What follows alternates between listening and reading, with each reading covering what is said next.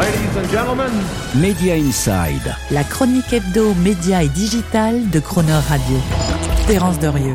La méthode est désormais bien connue des opérateurs de télévision payantes qui n'arrivent pas à négocier avec les chaînes de télévision qu'ils distribuent auprès de leurs abonnés. On coupe le robinet de la diffusion et on passe les chaînes en mode écran noir, juste le temps de couper court à leurs prétentions financières excessives.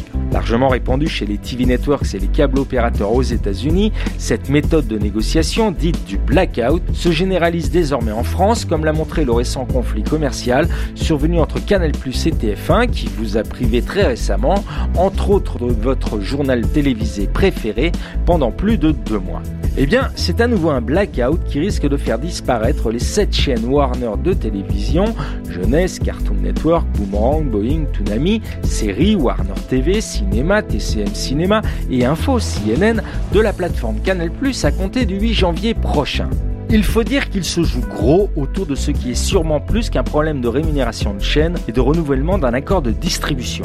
Warner et Canal+ ont en effet plusieurs autres gros dossiers en commun sur le feu à commencer par celui des programmes HBO, vous savez, les Games of Thrones, Sex in the City, Westworld, etc., qui doivent quitter le service OCS à la fin de la semaine prochaine et que Canal aimerait bien récupérer. Encore plus si, autre dossier, Canal Plus devait finalement racheter à Orange le service OCS, sachant qu'au milieu de tout cela existe aussi le risque pour Canal Plus de voir les programmes HBO lui échapper et partir à la concurrence sur Prime Video comme cela se murmure.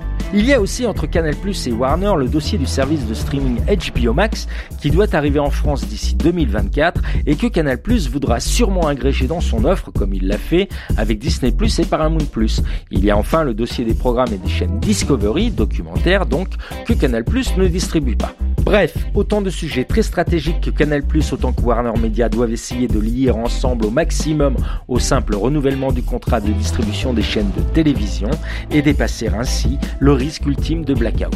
Mais un trublion pour essayer de profiter de la situation pour pousser son avantage. Je veux parler des chaînes de télévision universelles qui, libérées de leur exclusivité avec SFR, cherchent à étendre leur diffusion et dont le portefeuille DreamWorks TV, 13e rue, Sci-Fi, match en tout point celui des chaînes Warner avec des chaînes jeunesse, séries et films et que Canal Plus pourrait facilement et à pas cher substituer à l'offre des chaînes Warner existantes. En tout cas, on fait confiance à la filiale de Bolloré pour utiliser à bon compte cette menace de substitution des chaînes auprès des dirigeants de Warner Media.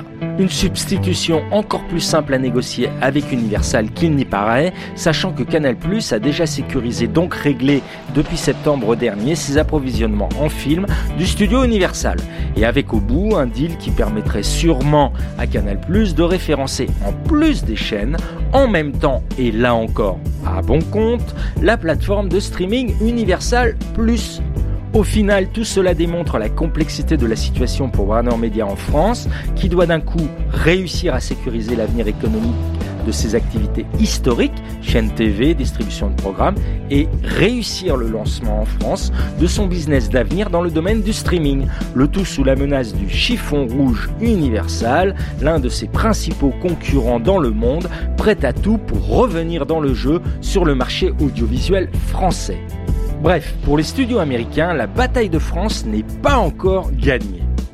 Media Inside. Terence Derieux, tous les mercredis à 7h45 et 19h45 et à tout moment en podcast. Cronerradio.fr